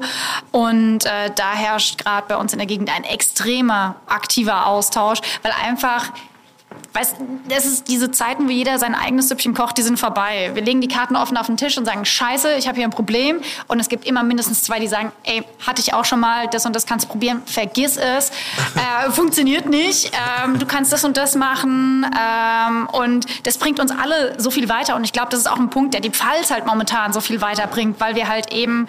Ähm, ja, offen miteinander reden und uns austauschen. Und trotzdem hat jeder seine eigene Philosophie und macht sein eigenes Ding. Und was passiert dann, wenn du sagst, boah, fuck, ich weiß nicht, was ich jetzt damit machen soll, check mal und jeder sagt so, boah, schwierig, dann geht's in den Müll? Ähm, zum Glück war es bei mir noch nie so drastisch der Fall. Klopf auf Holz, ja. ähm, nee, ähm, es gibt eigentlich immer einen Weg, den du einschlagen kannst. Und da ist es einfach wichtig, dass du dich miteinander austauschst und einfach die Karten auf den Tisch legst und ähm, dann vielleicht auch mal sagst, so hör mal, das habe ich mir anders vorgestellt. Und ähm, das funktioniert auch. Weißt du, wenn wir ehrlich sind, äh, war jeder von uns schon mal an so einem Punkt. Da wird zwar offen öffentlich nicht drüber gesprochen, weil ist ja immer alles cool und immer Ab alles geil. aber jetzt, ab jetzt ist das anders. Nee, ähm, nee das, das ist das, was uns, äh, was uns so stark macht, was uns als Gemeinschaft so stark macht, weil letzten Endes wollen wir alle geile Weine machen und jede Flasche Pfälzer Wein, die in Deutschland mehr getrunken wird, ist Werbung für uns alle, ist Werbung für die Region und kommt am Schluss auf uns alle zurück. Also von daher ist es nur logisch, dass wir uns gegenseitig aushelfen und nicht äh, gegeneinander arbeiten. Und habt ihr dann da so eine WhatsApp-Gruppe oder wie habt ihr, wie läuft das? Habt ihr irgendwie so, weil ich habe gesehen, ich habe die junge Pfalz nicht auf Insta gefunden oder liege ich da falsch? Gibt es auf Insta die junge Pfalz? Nee. Solltet ihr auf jeden Fall tun, kann ich nur sagen. Es gibt zum Wohl die Pfalz auf Insta. ja, ja, die ganz genau. Pfalz- repräsentiert auch die junge Pfalz. Okay, gut, sorry. No front. Alles gut. Aber habt ihr da eine WhatsApp-Gruppe oder schickt ihr Ja. euch da Briefe oder wie macht ihr das? Brieftauben. Brieftauben? Ja, äh, nee, tatsächlich ganz simpel über WhatsApp. Ja, Geil. ist am einfachsten, I am direktesten. Ja, und dann hast du diverse Gruppen dann. Wir brauchen jetzt auch ein bisschen Unterstützung und zwar aus unserem Publikum, aus unserem hoffentlich schon leicht angetrunkenen Publikum. Weil an alle Leute, die gerade erst eingeschaltet haben, heute ist ein Live-Podcast. Das sitzen uns hier Ich weiß Curly nicht, hatte heute die. Bombenidee, die Bombenidee, eine Blindverkostung zu starten.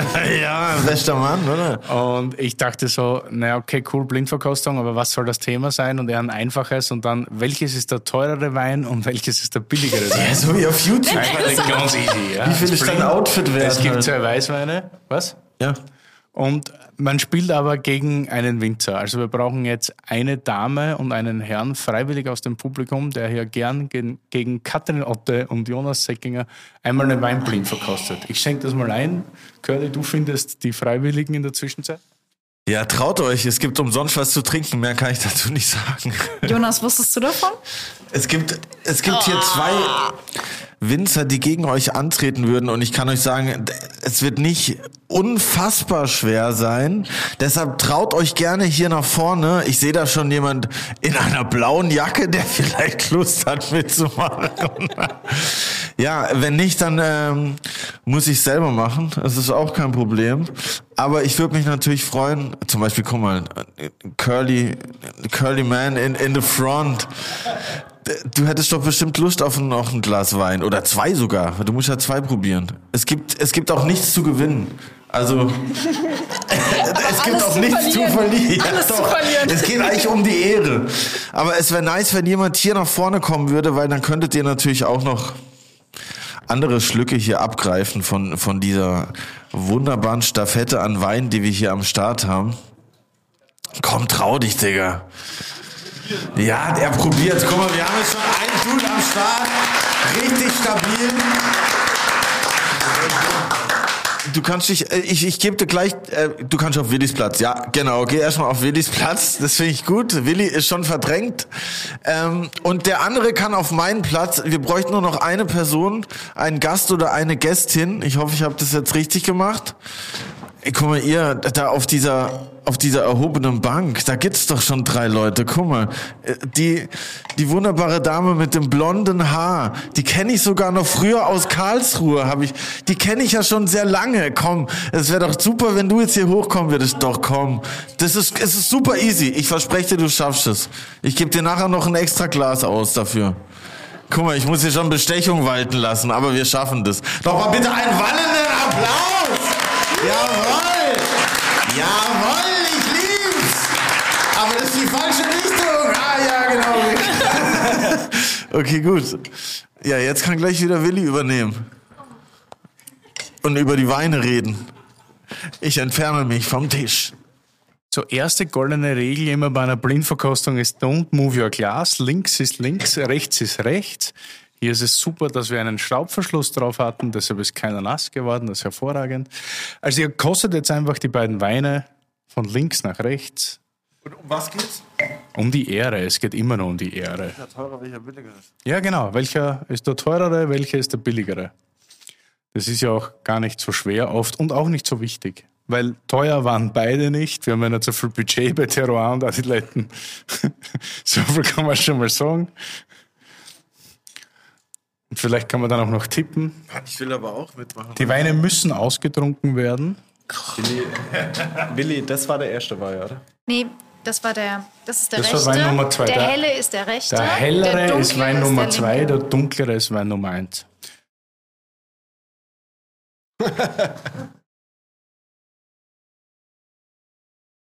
Ja, also So, schmeckt er? für mich der, der hellere. Ja, aber warte, vielleicht solltest nicht du zuerst, Ach so. sondern vielleicht die Kontrahenten. Ach so.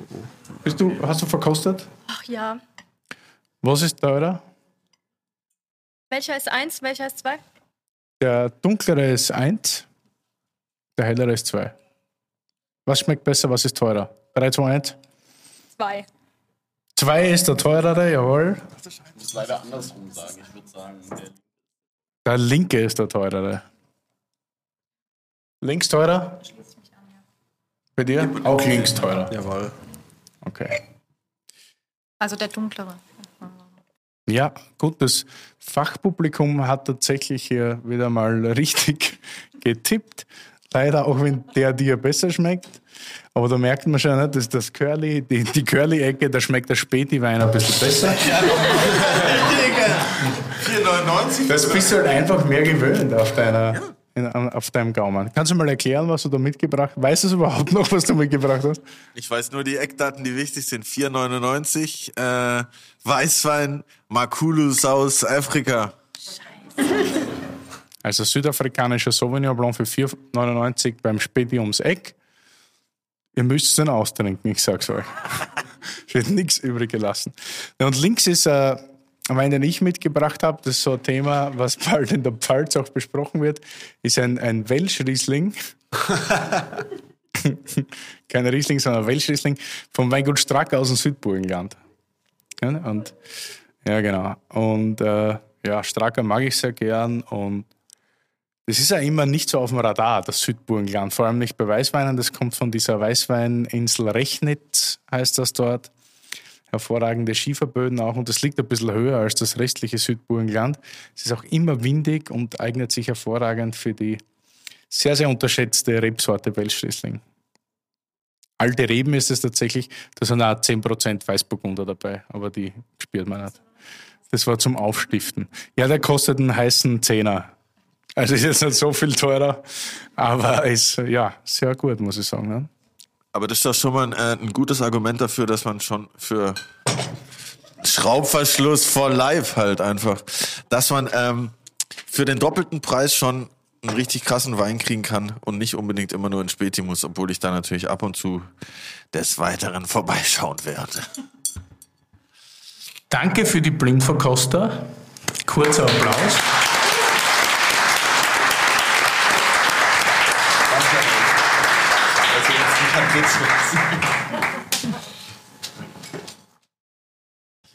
Ihr werdet dann noch ausgestattet mit Terroir und Adilettensticker. Das ist ganz Krass, wichtig. Jens, kannst du die bitte... Was für ein krasser Preis, Bruder. Eine Waschmaschine voller Sticker bitte Unfassbar. für die beiden Freiwilligen. Geil. Das ist hervorragend. So, wo waren wir noch in der Pfalz? Wir waren überall, außer beim Saumagen und bei der Leberwurst eigentlich. Beste. Ja, ist wirklich das Beste. Blind verkostet Hammer. Wir haben jetzt noch einen Wein von dir, lieber Jonas. Jawohl. Was hast du uns da mitgebracht? Ähm, es ist äh, eine Fassprobe. Ähm, ich glaube, das ist so das beste Beispiel, wie wir arbeiten wollen oder arbeiten. Ähm, Fassprobe Deidesheimer Langenmorgen 220. Äh, natürlich Riesling, das sind über 40 Jahre alte Rebe. Ähm, das, alles, das vereint alles, was ich so sehr an Riesling oder an Wein lieb. Ähm, ja, sehr, sehr gegen die Zeit gearbeitet. Ähm, ja, ähm, es, ist, es ist so genau das, was wir eigentlich machen wollen. Ähm, ja, es ist frisch, es ist reduktiv, es hat immer noch kein Schwefel, es liegt im Holzfass und ähm, das wird im Januar erst gefüllt. Und ja, da bin Das ich. ist jetzt sozusagen der Vor, die Genau. Vorprobe nur für uns. Preview, ihr seid die Erste. Oha, Preview hier, exclusive. Da warte ich auf das Urteil von Darf ich Willi das Fläschchen mal haben? Wir müssen hier drüben auch noch versorgt werden mit der Probe. Also die Freiwilligen können auch wieder nach vorne kommen. Freiwillige Feuerwehr. Schluckel holen. Man verpasst was, wenn man es nicht macht, glaube ich. Die Fassprobe Preview steht offen zur Verkostung. Bitte an den Tisch Fassproben vorrücken. sind immer gemein zu verkosten, weil die immer viel besser schmecken als die frisch gefüllten Weine. Sieben, So bitte die zwölf. Die, Die sieben, bitte die zwölf. Die durstigen Gäste treten an den Tisch. Es wird ausgeschenkt von der Berliner Weinkönigin Willi Schlögel. Aber das finde ich richtig gut. Das äh, sollten wir eigentlich äh, die ganze Zeit so weiterführen, weil jetzt hast du hier ungefähr 20 Gläser. Ja, safe, Tisch. das sieht hier richtig gut. wild aus. Ich finde es auch gut. Ich Das weiß auch fühlt sich an wie auf dem Pfälzer Weinfest. Warst du da eigentlich schon mal? noch nicht, nee. Obwohl ich mal echt lange in Karlsruhe gewohnt habe, äh, weil ich da studiert habe. Und ich habe auch schon mal gespielt in Landau. Ja, cool. Ein paar Mal. Mega. Ach, so eine schöne Stadt. Das war auf jeden Fall wild. Äh, was ich vorhin noch fragen wollte, ihr trinkt aber immer nur Schorle mit Mineralwasser, oder? Weil ich komme ja auch aus dem Dorf, so richtig Dorf, Dorf. Und da gab es früher halt auch so Schorle rot süß für die richtig asozialen. Ja, genau, das gibt's bei uns aber nur auf der Assi-Kerbe. Ja, ist geil. Wo ist die? Wo finde ich die? Im Flachland. Aber ist es schon eher, gibt's da in diesem Schorle-Business schon nochmal so Levels on Levels? Oder also Schorle mit Mineralwasser ist normal und Schorle rot süß ist Ja, dann schon nochmal also so. du trinkst eigentlich Riesling-Schorle sauer, äh, so nennt sich das bei uns. Also Riesling mit ähm, ja, Mineralwasser, mit Sprudel. Und sonst wird man schon schief angeguckt, wenn man dann. in- in Du wirst verpönt und wahrscheinlich mit dem Knüppel aus dem Dorf getrieben, ja. ja, okay, gut. ja. Also Katrin, du warst auch mal Weinprinzessin. Ich habe nichts gesagt. Ich habe nichts Ja, gesagt. aber- Wie schon, ja, ich will das ja, wissen jetzt, ganz ja, genau. ja, was, ja, was hat ich das glaub- auf sich? Weil wir haben ja heute auch die Weinkönigin tatsächlich da. Shoutout. Ja. Kann ich gar mal ganz kurz einen Applaus für die Weinkönigin heute aus der Pfalz bekommen, Ja. bitte?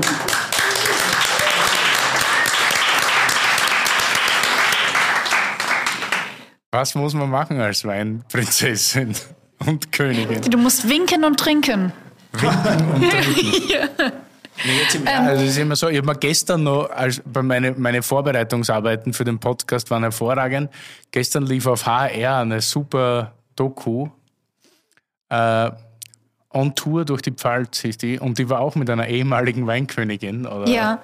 Da, wo die klettern war. Ja, genau. Ja, genau, das war, äh, ja, genau, ehemalige äh, pfälzische Weinprinzessin, glaube ich, von der wir, letzten. wir als Stadtmenschen oder Österreicher, wir, wir haben das nicht so mit den Weinköniginnen und Prinzessinnen. Ja. Und ich weiß nicht, ob es im Publikum irgendwer so in der Stadt besser war, aber ich, Willi, was willst du wissen?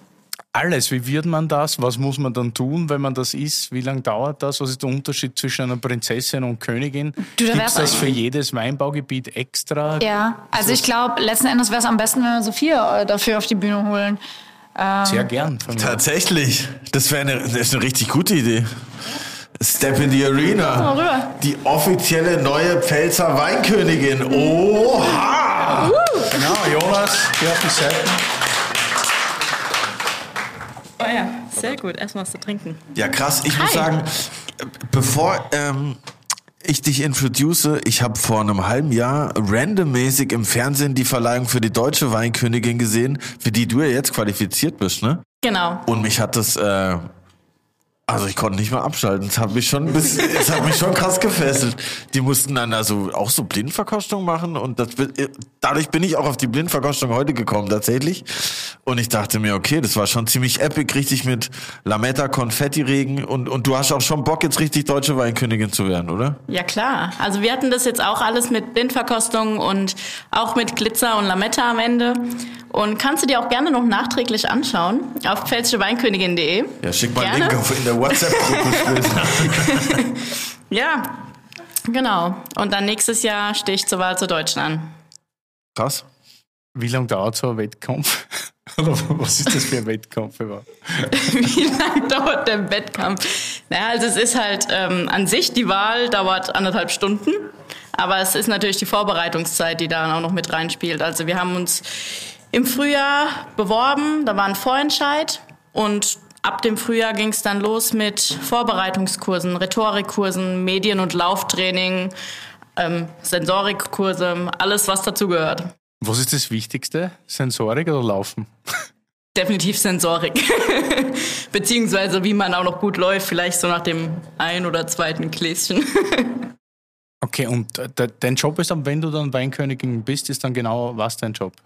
Äh, Also ich stehe repräsentativ für die Pfalz und für die Winzer und Winzerinnen. Also jetzt auch heute für die ganze junge Pfalz. Und da ist es halt meine Aufgabe in meinem Amtsjahr ähm, auf Veranstaltungen, so wie jetzt hier heute in Berlin, ähm, genau dann alles zu repräsentieren. Okay. Und bei der Auswahl selber wird man dann gewählt von welcher Jury? Das ist eine Fachjury, die ähm, setzt sich immer aus ziemlich vielen Personen zusammen tatsächlich. Dieses Jahr waren es 65 und es ist dann quer gemischt ähm, von Politikern über ähm, Winzer und Winzerinnen, ehemalige Weinköniginnen, aber auch genau Vorstände von Weinbauverbänden. Genau, also wirklich eine Fachjury, die auch äh, das Fachwissen auch haben. Wie lange dauert so ein Amt? Ein Jahr. Man ist eine, ein Jahr. Genau, also zumindest bei uns in der Pfalz. Es gibt auch Anbaugebiete, da wird es zum Teil auch verlängert, für zwei Jahre zum Beispiel, was jetzt auch öfter der Fall war wegen Corona. Aber bei uns in der Pfalz, ähm, genau, sind es 365 Tage und da wird man dann, ja, auch wie gesagt, vorbereitet für die Wahl zur Deutschen. Was verdient man als Weinkönigin? Ehre. Ehre, genau, man wird, Nur man den wird, Fame. Nur den Fame. man wird mit vielen guten Weinen bezahlt. Und Blumensträußen. Und Blumensträußen, ja. ja. Wohnzimmer ist immer noch voll. Nice. Ja, Curly, das könntest du noch abstauben. Ja, safe geil. Ich find's geil. Ich, ich fände auch, man könnte heutzutage auch das äh, einen Weinkönig einführen, ne? Also ich meine, Ja, ich warte auf deine Bewerbung nichts. ja, safe, die kriegst du, aber hallo. Könntest Meine Stimme hast du. Damit aber eine. Ja, wenn du ganz lieb fragst, kannst du vielleicht heute die, die Krone kurz aufsetzen. Nee, ich glaube, dafür bin ich noch nicht ready, Digga. Da, da Kannst du auch mal drüber reiben. Ich habe gehört, es soll Glück bringen. das mache ich auf jeden Fall. Ich liebe meinen Job. Fängt ein. Das Ja? ist gar kein Job. Das ist auch ehrenamtlich. Ein, ja. Es ist Sozialdienst. Ey, die Intention zählt. Ich bin heute wieder überraschend. Gibt es Publikumfragen? Ich hätte gern ein paar Fragen aus dem Publikum. Du bist Ihr richtig seid alle da, spontan. hört zu, hier 90 Minuten, gibt nichts, also gibt echt wenig zum Trinken in Wirklichkeit. Aber gleich kommt viel, so, also könnt ihr alles durchverkosten. Gibt Fragen? Pfalz, wer hat Fragen? An die Personen, die hier sind, an irgendjemanden, Könnt euch rein, jetzt alles oder nie. geklärt? Ist eine kleine Runde, muss man sich auch nicht schämen. Ich kenne eh keinen. Ihr könnt fragen, was ihr wollt. Doch so viele. Nee. Alles geklärt. Und was eine richtig gute. Aber Meine oder die Frage war, was ist, was ist dein Lieblingsfein aus der Pfalz, Willi Schlögel? Boah. Ja, das ist eine sehr schwierige Frage tatsächlich. Ja, du wolltest fragen, Digga. Hier kommen sie. Ja. Let's go. Überlegt euch noch ein paar. Natürlich über die junge Pfalz. Na, generell, äh, warte, wie mache ich das jetzt wieder Politiker? Warte. Ja, generell finde ich alle Weingüter, die sich gerade im Wandel befinden, sehr toll. Na, wenn du mir jetzt so fragst, ich muss ehrlich sagen, von den letzten Verkostungen finde ich Christmann total stark, weil das jetzt ein Weingut ist, das beide Wein, also beide Farben sehr gut können, weiß wie rot. Also die machen hervorragende Rieslinge. Und seitdem Sophie da mehr am Start ist, machen die extra geile Rotweine. Also da pfeift jeder Spätburgunder. Die Ringsbrüder mag ich sehr, sehr gern in Freinsheim. Die machen hervorragende Weine. Da warst du doch vor kurzem erst zu Besuch, Den besten? Sekt, den ich vor kurzem tatsächlich verkostet habe, in der Folge, die bald online geht, mit einem Neustädter, nämlich mit dem Sascha Speicher, haben wir einen Sekt verkostet neben Krug Vintage 2.8, der alles platt gemacht hat tatsächlich. Das war von Leiner 17, 18, 19. Das, war war, wild. von der Das war- Struktur unglaublich gut. Ich habe heute hier einen Sekt gekostet, der mich vollkommen weggeschossen hat, von Scheuermann. Er ist, glaube ich, aus Niederkirchen. Richtig geil. Und also es kommt da so viel nach und deshalb zu sagen, gibt einen Wein, einen Wein gibt sicher nicht, vielleicht ein Weingut, mit, mit dem du halt sympathischer bist oder mit dem anderen, keine Ahnung. Aber dass du jetzt wirklich sagst, ein Wein nicht, weil sich gerade, ich bin eher so begeistert wirklich von der Entwicklung von der Pfalz, weil als wir die Freundschaft aufgesperrt haben, vor dreieinhalb Jahren knapp, hatten wir keinen einzigen Pfälzer auf der Karte, zu meiner Schande. Und jetzt vor kurzem mit Shelly mal äh, so das Buch durchgeblättert und er so, Alter Willi, wir haben nur mehr Pfälzer auf der Karte in Deutschland. Und Also Model und Pfalz. Und es wird so viel mehr und man merkt halt, dass in der Region so viel passiert und dass so viele Junge nachkommen und dass sich dann die Alten wieder bemühen, und das ist da sehr charmant, die Alten wieder bemühen, weil sie denken so, ja, da wird ja nichts Besseres nachkommen als das, was wir die letzten Jahrzehnte gemacht haben. Aber natürlich beißen sie sich selber in den Arsch, weil sie ganz genau wissen, dass das neue junge Zeug richtig gut ist und wieder geiler ist.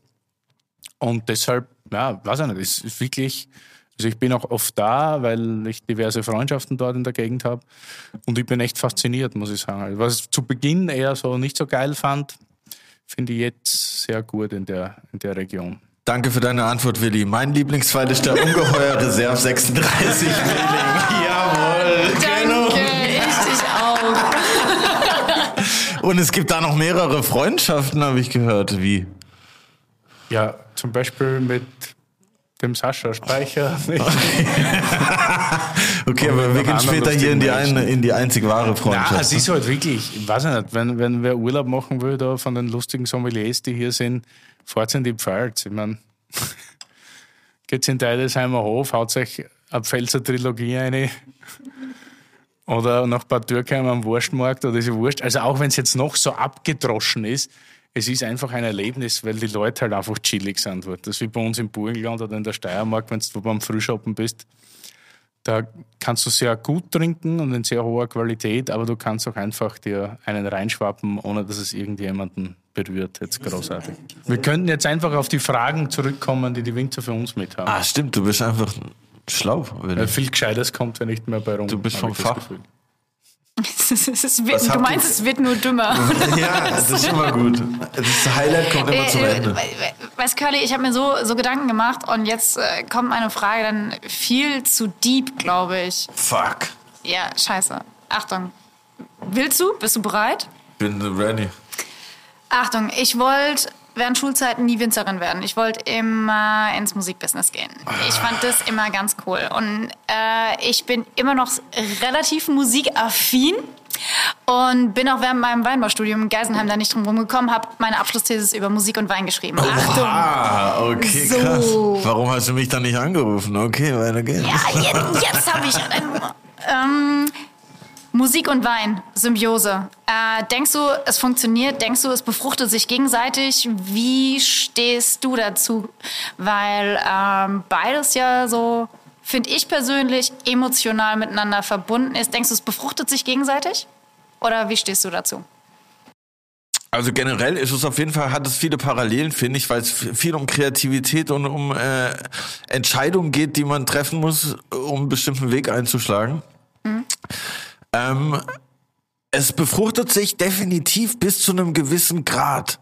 Man muss halt irgendwann sagen, okay, jetzt bin ich äh, high genug, um noch kreativ zu sein. Und ab irgendeinem Zeitpunkt bildet man sich dann ein, dass man noch viel higher ist. Und am nächsten Tag wacht man dann so auf und denkt so, geil, ich habe gestern einen Hit geschrieben. Und dann hört man so an und denkt so, nein, es ist einfach völliger Schrott.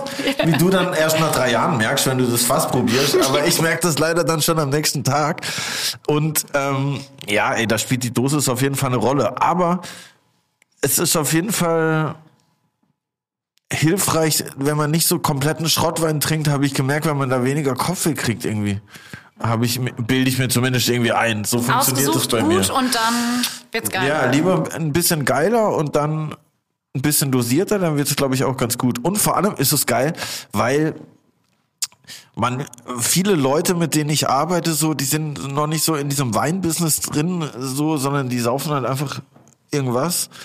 Und ähm, ich finde es immer nice, wenn man irgendwie ins Studio einen geilen Wein mitbringt und dann Leute zum ersten Mal äh, einen krassen Riesling probieren und dann so, oha, was geht? Weil ich habe mal so ein Camp gemacht im Studio von DJ Desio, wo ich alle meine Homies eingeladen habe. Und dann waren wir drei Tage da im Camp und ich habe da so eine äh, Kiste von der Mosel von äh, nicht näher benanntem Winzer äh, geschickt gekriegt und man hat auf jeden Fall gemerkt, dass äh, dass die Leute schon irgendwie anders beflügelt, wie wenn ich da jetzt einfach äh, drei Portugieser Weißherbst hingestellt hätte. So, das, das macht auf jeden Fall einen Unterschied, weil ich so das Gefühl habe, man merkt das schon, wenn man das trinkt, dass da halt auch Leidenschaft und Kreativität irgendwie drin steckt. So, so, so abgedroschen das klingt, aber so ist es bei Musik ja auch so.